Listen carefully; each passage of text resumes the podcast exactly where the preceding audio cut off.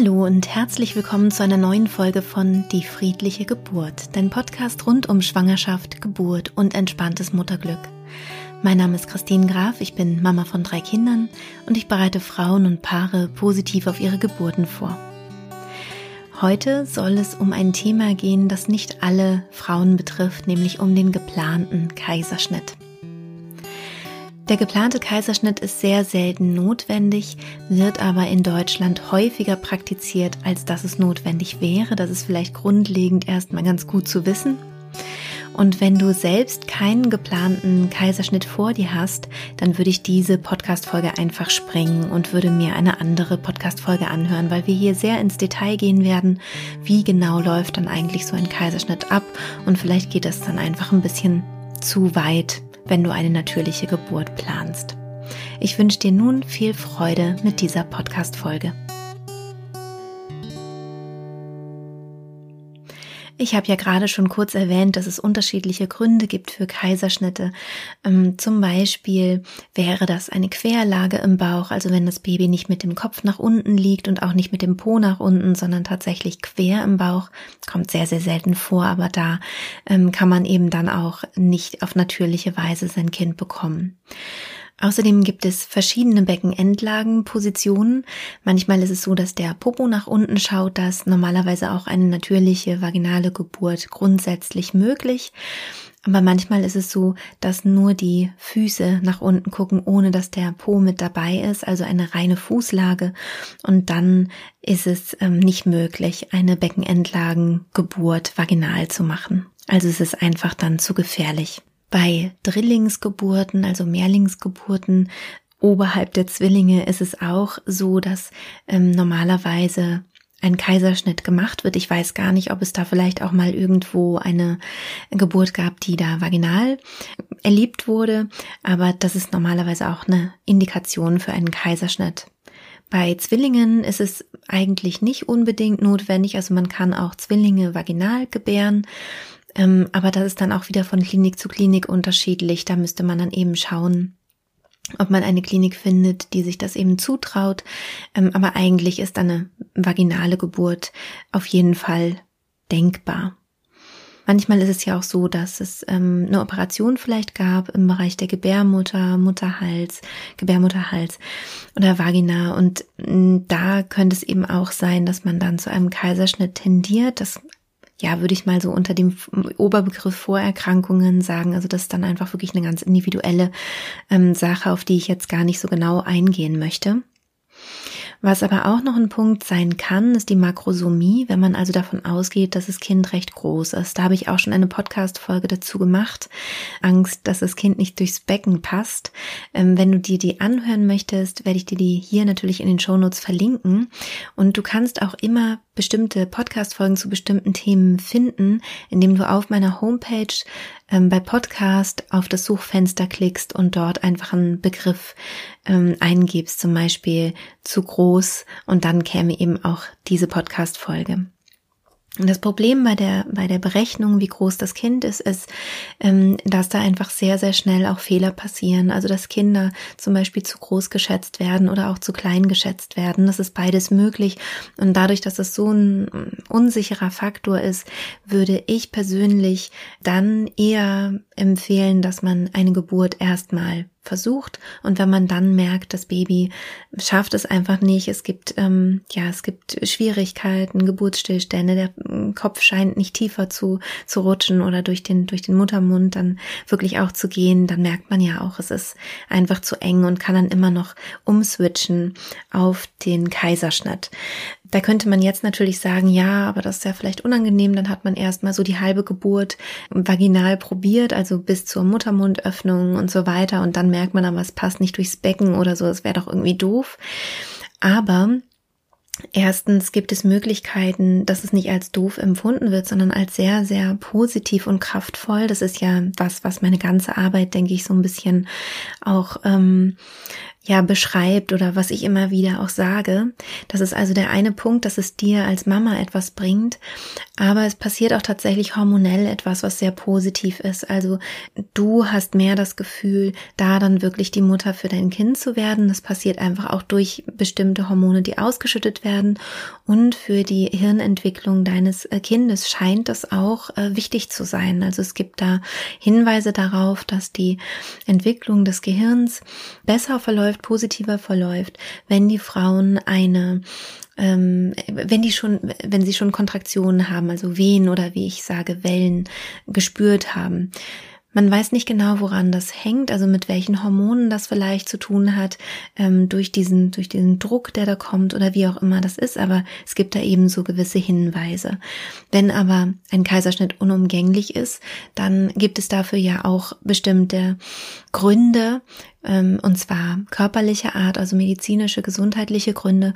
Und dann ist der Kaiserschnitt eben trotzdem absolut vertretbar. Also es ist jetzt auch nicht so, dass man Angst haben muss, äh, oh Gott, mein, mein Kind ist dann irgendwie ja, hat dann irgendwie nicht so die gleichen Grundvoraussetzungen wie andere Kinder oder so. Aber dennoch ist es, glaube ich, so, dass man nicht leichtfertig einen Kaiserschnitt machen sollte, sondern eben oder andersrum nicht, nicht äh, leichtfertig einen geplanten Kaiserschnitt machen sollte an einem bestimmten Tag zu einer bestimmten Uhrzeit, egal ob da schon die Geburt von alleine gestartet hat oder nicht. Das ist so ein bisschen die Krux an der Sache, denn für die Kliniken ist es natürlich viel leichter, das Ganze zu planen und es gibt auch vielleicht ein bisschen mehr Ruhe. Alle haben vielleicht etwas mehr Zeit und ähm, ja, das macht es alles so ein bisschen vielleicht harmonischer, wenn man wirklich einen bestimmten Tag dann nimmt und es da plant und dann eben auch wirklich weiß, okay, da habe ich vielleicht auch mein erstgeborenes Kind schon wegorganisiert. Also es gibt ja organisatorische Gründe, die dafür sprechen, einen Kaiserschnitt auch wirklich für einen bestimmten Zeitpunkt zu planen. Aber man hätte da dann ebenso den Nachteil, dass das Baby gar nicht mit, ähm, mit äh, der Gebärmuttermuskulatur und der Kontraktion der Muskulatur konfrontiert wurde. Also wenn man das kann, wenn man da in der Klinik vielleicht vorher das besprechen kann und auch diese Sorge äußern kann oder sagen kann, ich würde mir das so sehr wünschen, dass die Natur, äh, dieses, die Geburt natürlich beginnt, ist das vielleicht an ihrer Klinik irgendwie machbar, ohne dass es äh, ganz, ganz schwierig ist oder so, dann ähm, ist es das auf jeden Fall wert. Das ist das, was ich damit sagen möchte. Wichtig ist hier, glaube ich, die Haltung und die Art der Kommunikation ist ja generell so, sage ich ja auch ständig in diesem Podcast, dass man nicht reinkommt und sagt, nee, ich lehne das ab, dass es geplant wird. Ich will, dass das von alleine losgeht und wenn sie mich da nicht aufnehmen, dann verklage ich sie. Das ist natürlich ein anderer, ähm, ja, eine andere Ausstrahlung hat man da oder man, man bringt etwas anderes rüber, als wenn man da ganz bescheiden mal nachfragt, ob das nicht vielleicht möglich wäre, weil man so gerne dem Kind eben den natürlichen Start der Geburt ermöglichen würde und auch selber sehr, das sehr gerne erleben möchte, so die ersten Stunden.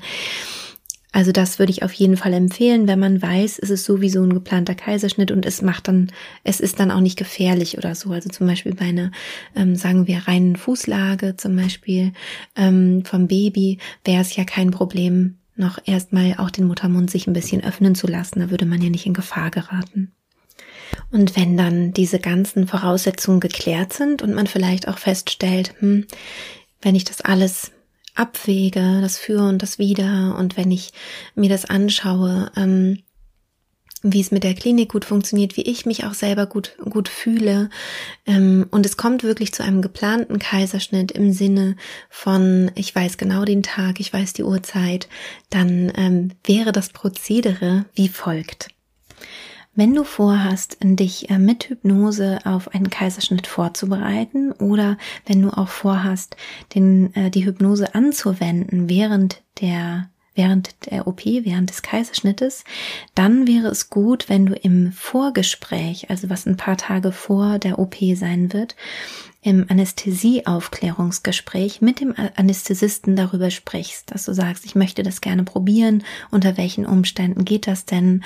Könnte ich vielleicht mit einem Ohrstöpsel sozusagen die hören oder könnte ich eine kleine Box dabei haben, die mein Partner oder meine Partnerin abspielt, die dann einfach laut im OP zu hören ist? Oder ähm, gibt es da irgendwie eine Möglichkeit, dass ich vielleicht eine Aufnahme abspiele? Ähm, das wäre also ganz gut im Vorfeld im Anästhesie Aufklärungsgespräch anzusprechen. In der Vorbereitung wäre es sinnvoll, wenn du deine Schamhaare rasierst. Dann müsste das nicht dort eine Hebamme übernehmen, damit, ähm, ja, das ist vielleicht einfach ein bisschen angenehmer. Muss nur bis zum Schambein herunter rasiert werden. Du musst es nicht komplett ähm, rasieren, aber schon so, damit man da eben haarfrei ist. Am besten rasierst du am Abend zuvor oder am Morgen. Normalerweise sind diese geplanten Kaiserschnitte morgens und da kommst du dann nüchtern in die Klinik, meldest dich dort an und dann kommst du zur OP-Vorbereitung normalerweise in den Kreissaal. Manchmal ist vielleicht der Kreissaal voll oder irgendwas, äh, ja, es ist vielleicht viel los in der Klinik, dann kann es sein, dass du auch erst nochmal warten musst. Also bitte leg dich da nicht genau auf die Stunde fest oder auf die Minute, wann jetzt dieser Kaiserschnitt fest, ähm, äh, stattfindet. Vielleicht ist da noch eine andere Frau im OP oder irgendwas ist, dann könnte sich ein bisschen verzögern. Du bekommst dann ein OP-Hemdchen an. Das ist meist ein leicht geblümtes ähm, Kittelchen sozusagen, was hinten offen ist. Und du bist ähm, meistens dann auch vollkommen nackt unten drunter. Dann wird nochmal in aller Ruhe ein CTG geschrieben und dann bekommst du auch einen Zugang.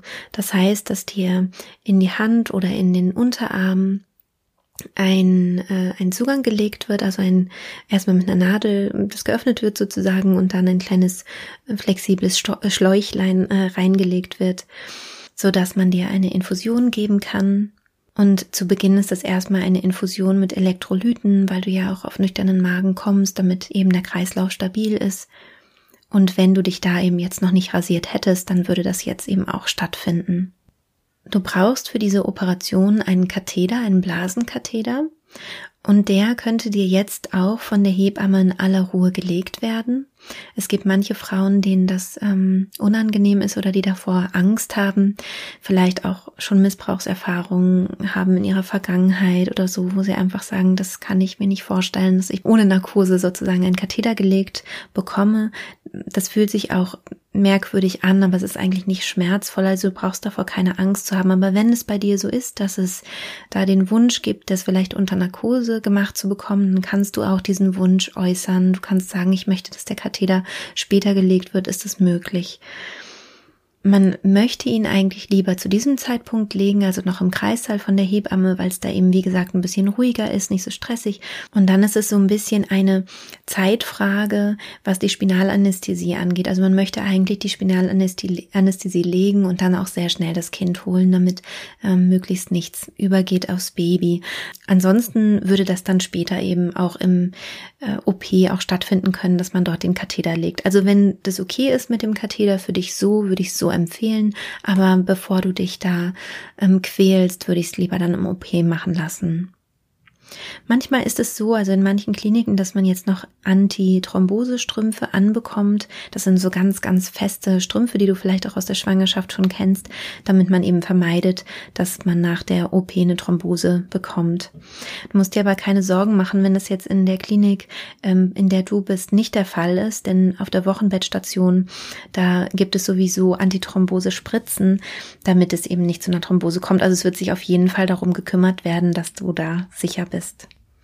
Ja, und jetzt könnte es sein, in Vorbereitung im, im Kreissaal ist jetzt eigentlich alles gemacht, dass du vielleicht ein bisschen Zeit für dich hast.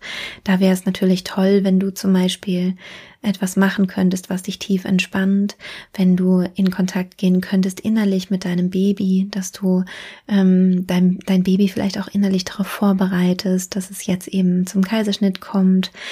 Ja, und dass du einfach so ein bisschen bei dir bist und im Kontakt mit deinem Kind. Toll ist es natürlich, wenn du meinen Kurs machst, wenn du da dann die Vorbereitung auf einen geplanten Kaiserschnitt dir anhörst. Diese Vorbereitung auf den geplanten Kaiserschnitt kannst du dir aber auch schon im Vorfeld anhören, also auch schon zu Hause, auch schon Wochen vorher, wenn du das möchtest, aber hier eben dann auch gerne noch einmal. Und ansonsten kann in dieser Zeit jetzt auch alles Mögliche besprochen werden mit den Hebammen. Zum Beispiel, was soll mit der Plazenta passieren? Sowas wäre eine, eine Möglichkeit, das dann zu besprechen. Oder auch möchtest du das Vaginal Seeding haben? Vielleicht hast du davon schon mal gehört. Es gibt Hinweise darauf, dass das Vaginalsekret der Mutter für das Baby bei einer vaginalen Geburt den Grundstein sozusagen legt oder die Grundlage für die Darmflora des Kindes. Und dass diese, dieses Vaginalsekret sozusagen schon ganz viel hat, was das Baby dann eben auch wirklich benötigt ähm, für die Verdauung und so weiter. Und man kann bei einem Kaiserschnitt aus, aus der Vagina etwas von diesem Sekret abnehmen, äh, mit Tupfern oder wie auch immer. Ich weiß nicht genau, wie das gemacht wird. Und sobald das Baby dann rauskommt aus dem Bauch, kann man das dem Baby an die Körperöffnungen äh, streichen, also Nase zum Beispiel oder Mund oder Augen auch oder Augen weiß ich gar nicht, aber Ohren. Das ist halt so ein bisschen wie als wäre es eben wirklich auch vaginal geboren worden äh, mit diesen ganzen Bakterien oder der ähm, Flora da eben in Kontakt kommt und da dann eben auch diese ähm, eigene Darmflora gut aufbauen kann. Das ist was, was ich persönlich empfehlen würde. Ich finde, das kann man auf jeden Fall machen und das könnte man jetzt eben auch der Hebamme dann gerne sagen und dann würde das eben auch vorbereitet werden. Und dann kann eben jetzt im Kreißsaal dann auch nochmal so ein Gespräch über den Papierkram äh, geschehen. Es kann sein, dass zum Beispiel nach, de, nach dem Namen des Kindes gefragt wird, damit das alles schon mal vermerkt wird. Es kann, kann so Papierkram einfach schon mal ähm, erledigt werden. Es kann auch die Neugeborenenprophylaxe besprochen werden. Bestimmte Wünsche, die du vielleicht hast, könntest du hier besprechen. Ja, und dann würde dein Partner oder deine Partnerin auch ähm, geholt werden aus dem Kreissaal und würde dann ähm, schon mal die OP-Kleidung anziehen. Und du als Gebärende würdest auch eine Haube aufbekommen und vielleicht jetzt zur Corona-Zeit auch einen Mundschutz. Das ist von Klinik zu Klinik unterschiedlich. Und dann würdest du selbst in den OP gehen oder gefahren werden, je nachdem. Und dann kommst du im OP dann auf diesen, diesen OP-Tisch sozusagen, wo du einmal Probe liegst. Mm, das ist ein eigentlich gerader Tisch, aber es gibt eine Beinhalterung, die du vom, von, aus der Gynäkologie kennst, wie so ein Gynäkologie, Gynäkologiestuhl, dass du deine Beine so ein bisschen gespreizt hast. Und da kannst du dann eben einmal Probe liegen, dass alles wirklich äh, gut, äh, dass du da gemütlich und bequem liegen kannst, so gut es eben äh, geht. Und es wird dir dann auch nochmal ein CTG geschrieben. Manchmal wird es aber auch mit einem kleinen Dopton gemacht. Also, dass du dann, dass dann nicht nochmal so ein großes CTG geschrieben wird, sondern einfach so ein kleines Gerät, der an den Bauch gehalten wird, um zu gucken, ob mit dem Baby alles in Ordnung ist.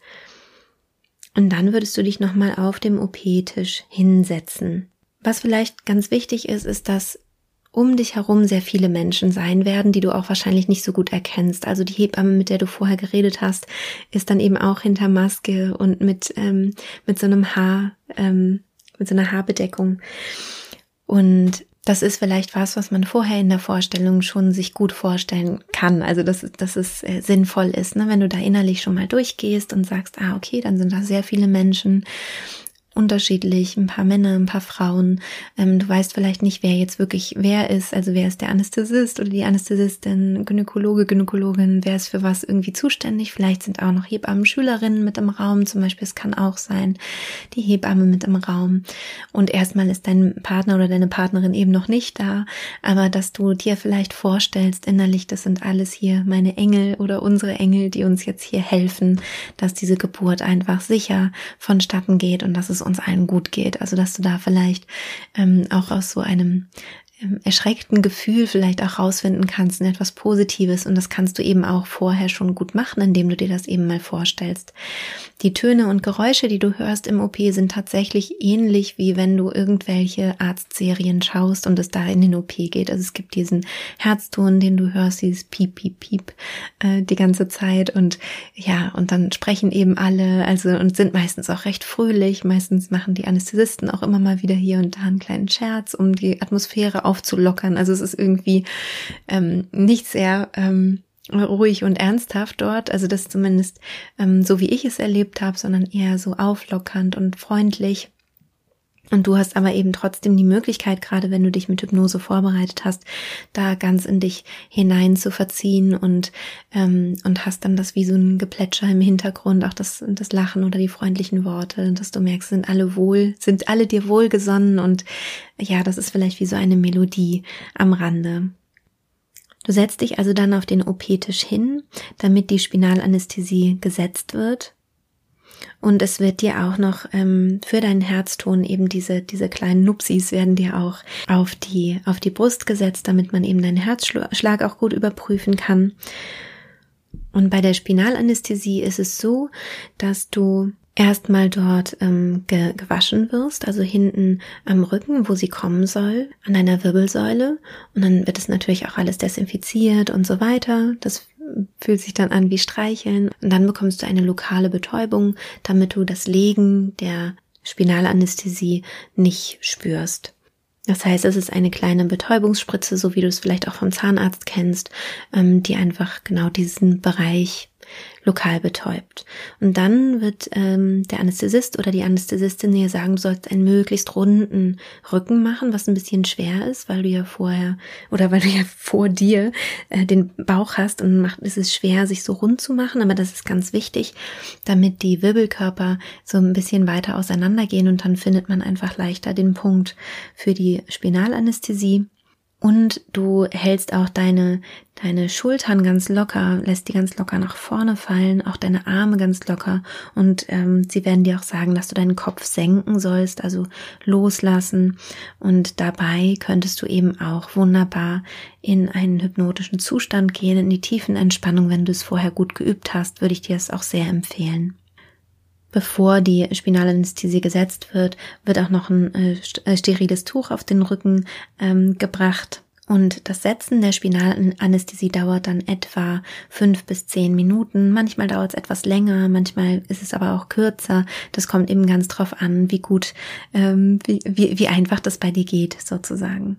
Ja, und dann legst du dich hin und merkst eigentlich schon ziemlich bald, dass du kein Gespür mehr in den Beinen hast und die werden dir dann eben so drapiert auf diesem Stuhl und werden dann auch festgebunden ähm, in den Beinhaltern ähm, damit sie einfach nicht runterkippen oder so, weil du da eben kein Gefühl mehr drin hast.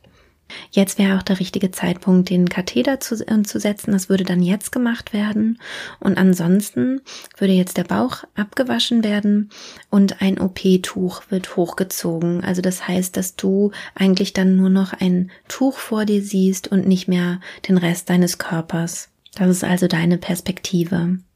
Deine Arme sind dann links und rechts an deinem Körper, normalerweise auch ähm, so rechtwinklig damit ähm, du nicht aus Versehen vielleicht reflexartig hinters Tuch greifst oder so, weil ähm, hinter dem Tuch ist alles steril. Darauf achten die natürlich sehr im OP, dass alles steril ist und dein dein Oberkörper sozusagen ist nicht steril und deswegen solltest du nicht mit dem mit dem Arm jetzt irgendwie aus Versehen vielleicht durch einen Reflex ähm, übers also in den sterilen Bereich reinkommen. Deswegen werden auch deine Arme fixiert ich weiß nicht, ob das in allen Kliniken der Fall ist. Das ist vielleicht hier generell ganz wichtig, dass es bestimmt ähm, oder ganz sicher an manchen Kliniken auch Abweichungen gibt. Ne? Also das, was ich jetzt hier beschreibe, ist mal so, damit du überhaupt eine Idee hast, wie könnte so ein Ablauf sein, damit es nicht so was Fremdes ist.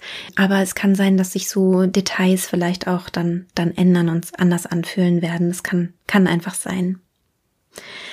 Wahrscheinlich hast du dann links ähm, die Infusion, also über den Zugang, der dir schon gelegt worden ist, und rechts wird dein Blutdruck gemessen. Das heißt, da hast du einfach so eine, so eine Blutdruckmanschette. Jetzt wird getestet, ob die Spinalanästhesie auch gut wirkt. Das heißt, es wird dir in den Bauch gezwickt und du sagst dann eben, ob es, ähm, ob du noch was merkst oder nicht. Und wenn dann alles gut ist und man merkt, okay, du bist betäubt, dann wird eben auch dein Partner oder deine Partnerin dazu gebeten und er oder sie setzt sich dann bei dir an den Kopf ähm, und ist ganz nah bei dir und ähm, ist aber auch hinter dieser Absperrung sozusagen, also hinter diesem OP-Tuch, so dass ähm, dein Partner oder deine Partnerin eben auch nicht äh, sehen kann, wie du jetzt ähm, da eben, wie dieser Kaiserschnitt eben gemacht wird. Und dann wirst du spüren, dass es ruckelt. Also es wird sich dich so hin und her ruckeln und es wird auch ähm, ja so, sich so ein bisschen ungemütlich anfühlen.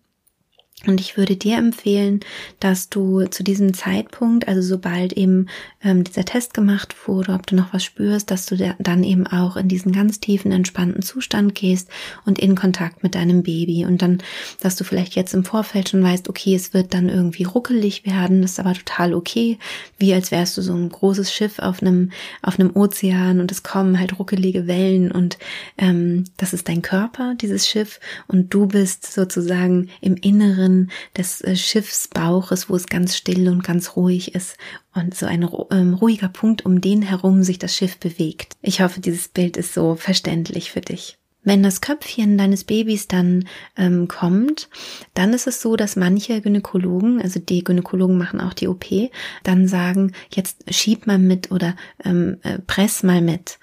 Das ist tatsächlich ganz gut, weil du dann ein bisschen wenigstens das Gefühl hast, auch dein Baby geboren zu haben. Also das kann wirklich sehr gut tun. Manche sagen das aber auch nicht. Du kannst aber vorher auch fragen, ob du das darfst, also ob du dann mitschieben kannst. Das wäre auch noch was, ähm, was du da im OP eben einfach fragen kannst, bevor es losgeht dass du das gerne machen würdest. Und wenn du eine ähm, Kaisergeburt dir wünschst, keinen ähm, klassischen Kaiserschnitt, sondern eine ähm, verlangsamte Form sozusagen der Kaisergeburt, dann würde jetzt auch dieses Tuch runtergenommen werden, sodass du selber sehen kannst, wie das Köpfchen eben geboren wird. Ähm, du musst keine Sorge haben, dass du die Wunde siehst, weil dein Bauch ja davor ist. Also du siehst quasi diesen Berg, deinen Bauch und siehst dann nur das Baby dahinter rauskommen. Und das hilft vielen Frauen, dass sie ähm, sich wirklich bewusst machen oder auch unbewusst merken und spüren, ja, das ist mein Kind. Es ist aus mir herausgekommen. Und ähm, genau, das könntest du eben auch im Vorfeld erfragen, ob das vielleicht möglich ist.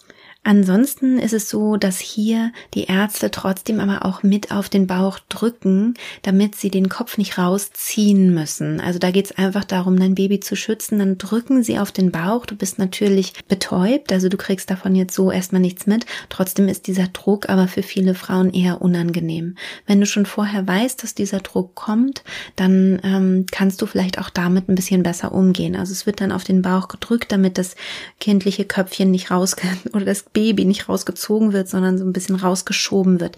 Ähnlich eben auch wie bei einer natürlichen Geburt, wo ja auch die Muskulatur des Baby rausschiebt. Und was du halt machen kannst, kurz bevor es wirklich losgeht, also wenn alles äh, schon bereit ist, wo ich gerade auch gesagt habe, das wäre ein guter Zeitpunkt, in die Hypnose zu gehen oder in die tiefe Entspannung, ist, dass du wirklich Kontakt aufnimmst mit deinem Baby. Und ich glaube, das ist sogar noch wichtiger, als das Baby dann so früh auch zu sehen. Dass du also innerlich in Kontakt gehst mit deinem Kind und dann vielleicht auch sowas sagst wie, wenn es gleich hell wird, dann atme einmal ganz tief ein, dann hol einmal ganz, ganz tief Luft. Denn das ist tatsächlich wichtig, dass die Babys dann gut atmen, damit sie nicht so, so lange dann irgendwie noch von dir getrennt sind. Wenn das Baby nun also rauskommt, dann wird es abgetrocknet und es wird die Nabelschnur ausgestrichen. Das geht relativ schnell, aber es ist sowas wie eine ähm, Schnellversion des Auspulsieren lassen, Lassens. Also dass das Blut eben ähm, zum Kind eben noch kommt, was vom Kind ist. Das kannst du auch vorher erfragen. Also gut wäre, wenn du vielleicht diese, diese Sachen, die ich jetzt alle sage, die du vorher erfragen kannst, dir vielleicht notierst, ähm, damit du sie nicht vergisst. Dann wird das Baby abgenabelt und die Hebamme nimmt dann das Baby, zeigt es kurz den Eltern, wenn alles gut ist, also dass ihr einmal ganz kurz euch sehen könnt, vielleicht auch ähm, Wange an Wange halten könnt oder so. Und dann gibt es ein unterschiedliches Prozedere von Krankenhaus zu Krankenhaus. Manche Krankenhäuser haben einen kleinen Wagen neben dem OP-Tisch stehen, wo das Baby dann hingelegt wird auf ein warmes Gelkissen und kann dann sozusagen bei den Eltern auch untersucht werden. Das heißt, du kannst dein Baby sehen, während es die erste, allererste Untersuchung bekommt, also wo einfach bei der U1 geschaut wird, ob alles gut ist, ähm, ob es gesund ist oder ob es irgendwie noch Unterstützung oder Hilfe braucht. Das ist natürlich ganz toll. Das ist aber nicht in allen Kliniken äh, möglich. Manchmal ist der OP auch zu klein, dass es nicht so richtig passt. Dann würde das Kind jetzt kurz rausgenommen werden, bis zu zehn Minuten untersucht werden und würde dann aber wieder zurückgebracht werden, wenn alles gut ist. Das CDG wurde vorher wahrscheinlich unter einem Gurt angebracht, also vorher schon im Kreissaal. Das heißt, es ist so ein ganz breiter Gurt, den du vielleicht auch von Voruntersuchungen schon kennst, in die ähm, das CTG gesteckt wurde. Und dieser CTG-Gurt, der ist dann auch sozusagen der Bonding-Gurt. Das heißt, wenn die OP gemacht wird, dann ist dieser CTG-Gurt wahrscheinlich über dein, deinen Brüsten, was auch ähm, angenehm sein kann, dass du dann nicht so ganz dich so ganz nackt fühlst. Und nun wäre der richtige Zeitpunkt, dass dein Baby in diesen Gurt hinein ähm, gebracht wird, so dass es eben wirklich diesen Körperkontakt hat, der so wichtig ist, die ersten Stunden nach der Geburt. Also nackte Haut auf nackter Haut. Das ist aber, und das ist vielleicht auch wichtig zu wissen, nicht bei allen Frauen möglich, denn manche Frauen sind sehr klein zum Beispiel oder ähm, ja, haben sehr, sehr große Brüste, dass, dass es schwierig ist, das Kind hier zu positionieren. Dann ist es aber auch möglich, dass das Baby beim Partner ist und dass es eben einen Kontakt am Gesicht gibt, also Wange an Wange oder Gesicht an Gesicht, dass es da eben diesen Mama-Kind-Kontakt gibt. Während du dann vernäht wirst, kann eigentlich dein Baby bei dir bleiben für gewöhnlich. Ähm, das wäre aber auch was, was du eben auch dir wünschen kannst. Ähm, normalerweise spricht da eigentlich nichts gegen. Und wenn du dann umgelagert wirst von dem OP-Tisch auf eine Trage, mit der du dann wieder in den Kreissaal kommst, wird dein Partner oder deine Partnerin mit dem Baby in den Kreissaal schon mal gehen das T-Shirt ausziehen oder was auch immer an war und dann eben Haut auf Haut das Bonding mit dem Baby übernehmen. Und sobald du dann wenige Minuten später im Kreißsaal bist, würdest du dann eben mit dem Bonding weitermachen. Und das Bonding ist ganz, ganz wichtig, dieser Körperkontakt, das habe ich ja gerade auch schon ähm, erwähnt. Also diese Haut auf Haut Zeit ist sehr, sehr wichtig. Der Katheter bleibt bis zum nächsten Morgen drin und du liegst dann in einem gemütlichen Bett im Kreissaal und du bleibst dann auch noch so zwei bis vier Stunden im Kreissaal, wo ihr so ein bisschen Zeit für euch habt und so ein bisschen ankommen könnt. Und dann kommt ihr eben auf die Station. Auf der Station seid ihr dann etwa bis zu fünf Tagen und auf eigenen Wunsch dürft ihr aber auch früher nach Hause, wenn alles gut ist. Ihr bräuchtet dann aber eine Nachsorgehebamme, die die Thrombosespritze setzen kann. Und es ist eben sehr, sehr wichtig, ähm, dass ihr dass ihr das Wochenbett wirklich ganz streng haltet. Also, dass du wirklich liegst. Das ist für die Kaiserschnitt, Kaiserschnittnarbe natürlich super, super wichtig.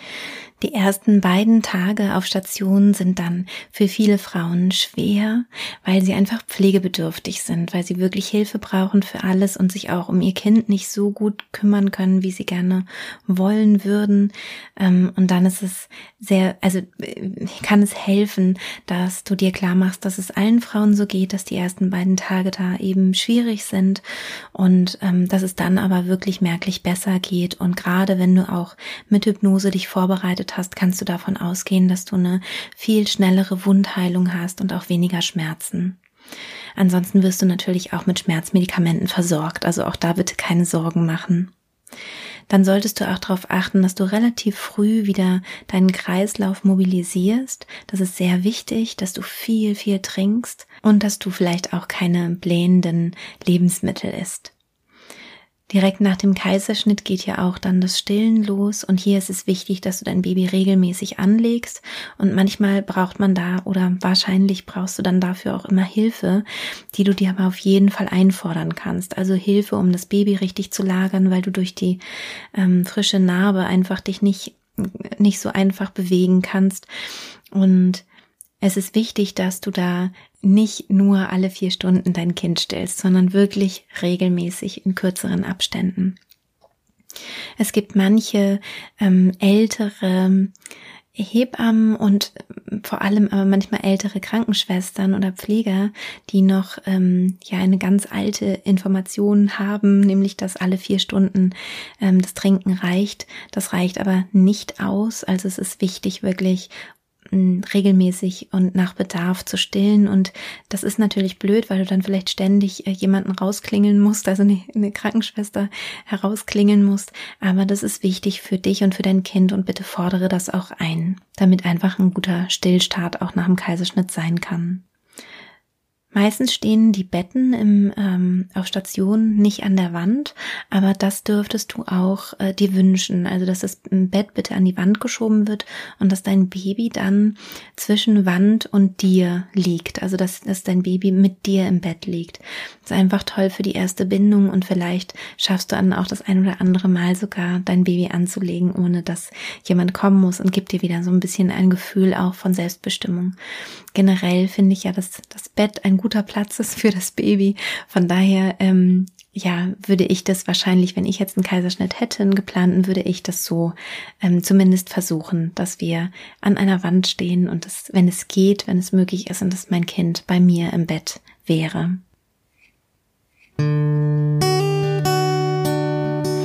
Ja, und das war es schon mit dieser ähm, Folge zum geplanten Kaiserschnitt. Ich hoffe sehr, dass du viel für dich mitnehmen konntest und kannst, wenn du tatsächlich einen Kaiserschnitt planst. Und ich hoffe auch da vor allem, dass dir die Folge ganz viel Angst nehmen konnte. Falls du jetzt merkst, manche Sachen beängstigen mich doch irgendwie, ich habe jetzt so ein mulmiges Gefühl, dann kann ich dir sehr die Podcast-Folge 25 empfehlen, dass du einmal mit diesem Gefühl arbeitest. Und je länger du dich damit dann auseinandersetzt, mit diesen Details und es vielleicht auch ähm, ja in ein positiveres Licht für dich äh, rücken kannst, desto einfacher wird es dann sicherlich bei dem Kaiserschnitt dann auch sein. Ich weiß, dass es ein paar Sachen gibt, die sicher beängstigend sind für die ein oder andere Frau und ich hoffe, dass ihr gut mit euren Ängsten da umgehen könnt und dadurch durch diese genaueren Informationen einfach auch Ängste loslassen könnt. Und was dir auch noch helfen kann, ist, dass du einmal auf meiner Homepage schaust unter Erfahrungen. Da findest du ein kleines äh, Lupensymbol. Da kannst du bestimmte Dinge sozusagen einstellen und unter anderem auch Kaiserschnitt. Und da gibt es mehrere Geburtsberichte mit einem Kaiserschnitt, die, glaube ich, sehr, sehr ermutigend sind. Und vielleicht hast du Lust, sie dir noch durchzulesen, denn tatsächlich sagt die Art, wie ein Kind geboren wird, nicht aus, wie glücklich diese Geburt erlebt wurde, sowohl für Mutter als auch fürs Kind und für den Begleiter oder die Begleiterin. Schreib mir gerne auf Instagram oder auf Facebook, wie dir diese Folge gefallen hat. Darüber freue ich mich natürlich sehr. Und wenn dir generell mein Podcast gefällt, dann darfst du ihn natürlich auch sehr, sehr gerne bewerten. Zum Beispiel bei Apple Podcast kann man bewerten oder auch bei Google oder kannst mir auch eine Facebook-Bewertung schicken. Darüber würde ich mich sehr freuen. Ich wünsche dir von Herzen alles, alles Gute und eine so oder so wunderschöne und glückliche Geburtserfahrung. Deine Christine.